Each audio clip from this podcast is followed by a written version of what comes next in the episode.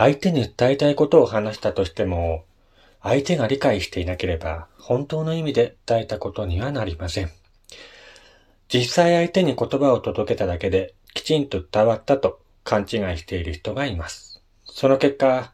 相手が正しく理解していないことによってトラブルを引き起こし、最終的に言った、言ってないの水かけ論に発展します。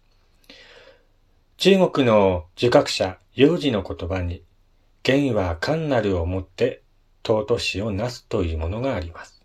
これは、言葉は簡潔に表現するのが好ましいという意味です。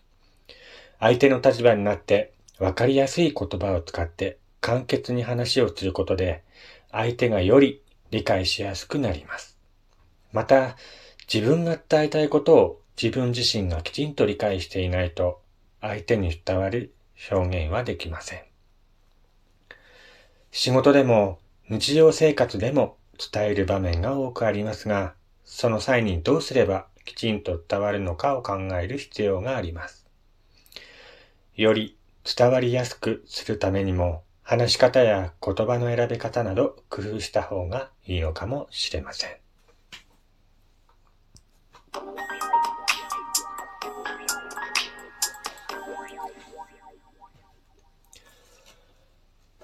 どうも皆さん改めまして、こんにちは、こんばんは、やすさんです。えー、本日は8月の14日、月曜日になりました。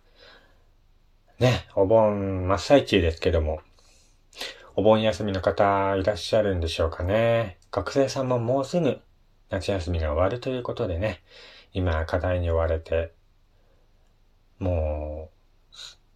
う、ラストスパートかけてる方もいるんじゃないでしょうか。えー、ということでね、あのー、今日はですね、盛岡で、そういえばこういう場所あったよねっていうところにね、話そうかなと思います。えーと、あのー、盛岡にですね、展望台が2箇所あるんですね。どっちも知ってるよっていう人いると思いますけども、まあ、1箇所目は岩山展望台。ね。えー、2箇所目はマリオスの展望台ですね。まあ、どっちかっていうと、岩山の展望台の方が有名なのかもしれませんね。なんとなく人と話しててもね、岩山展望台にはよく行くんだけど、マリオスに展望台なんてあったっけかっていうね、話をよく聞きます。あるんですね。そういえば。マリオスにも展望台があるんですよ。ね。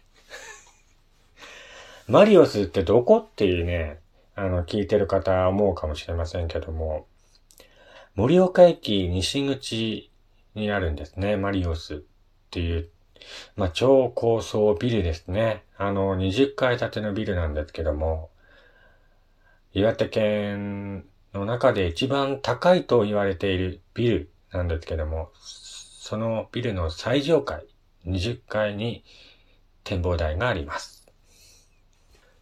えー、マリオスから見える盛岡の街並み、まあ、北上川、雫石川の流れ、えー、岩手山とか、姫上山、一望できる地上20階からのね、眺めは本当に素晴らしいですよ。あの、岩山の展望台と違って、室内にあるので、雨の日でも見ることができます。うん。でね、あの、この間、って言ってもまあだいぶ前ですけどね、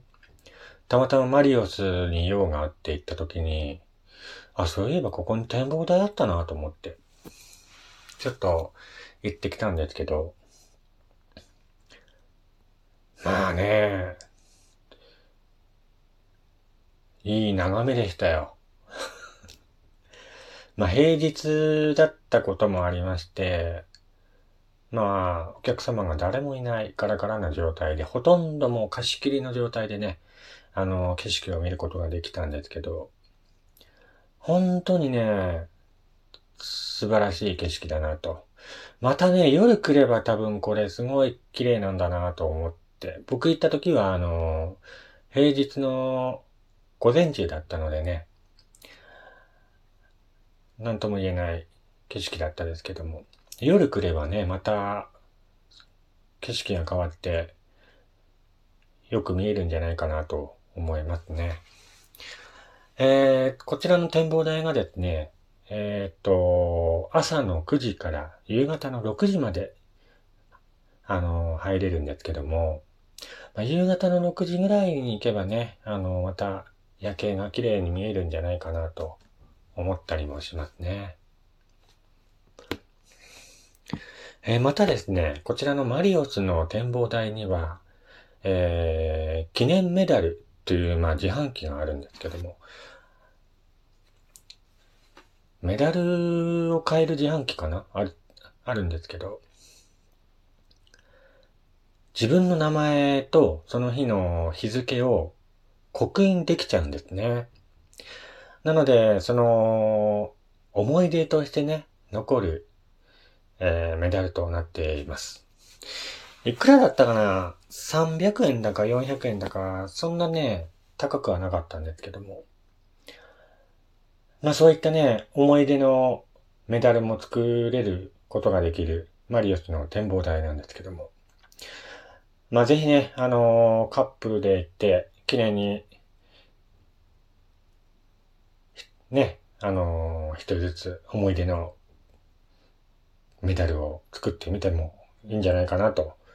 思ったりもするんですよね。あとまあ、お子様連れてね、あのー、子供がメダル欲しいなって言って作ってあげてもいいんじゃないかなと思います。まあ意外とね、多分これ、知らない人が多いんじゃないかなと思うんですよ。盛岡に住んでるけど、あのあ、そういえばマリオスに展望台なんてあったっけかみたいな感じの人が結構多いと思うんです。まあ、僕もその一人だったんですけど、だから岩山の展望台はね、よく行くんだよっていう人はいると思うんですけど、マリオスに展望台なんてあったんだみたいな感じの人も結構多いんじゃないかなと思います。えー、マリオスはですね、盛岡駅から近いので、えー、ぜひね、お買い物ついでに行ってみてはどうでしょうか。入場料はですね、無料なんですよ。うん。無料で、確かね、マリオスができた当初は、その展望台入るのに、300円だか400円だかかかってたんですけどね、今、あのー、無料みたいで。無料になってまして。本当にね、あの、できた当初はね、すごいニュースやってて話題にはなってたんですけどね。なんか、最近、あまりね、パッとしないというかね、本当知ってる人だけ知ってる隠れた名所と化していますけどもね。ぜひ、あのー、本当に盛岡駅から出て、うんと、西口ですね。隣の大きい建物あるんですけども、そこがマリオスになってます。まあ、あの、20階から見えるね、地上の景色もまた、高いんじゃないかなと思いますね。岩山の展望台もね、あのー、結構、景色綺麗ですけどね。また、そこと景色とは違う景色も見られるので、ぜひ行ってみてください。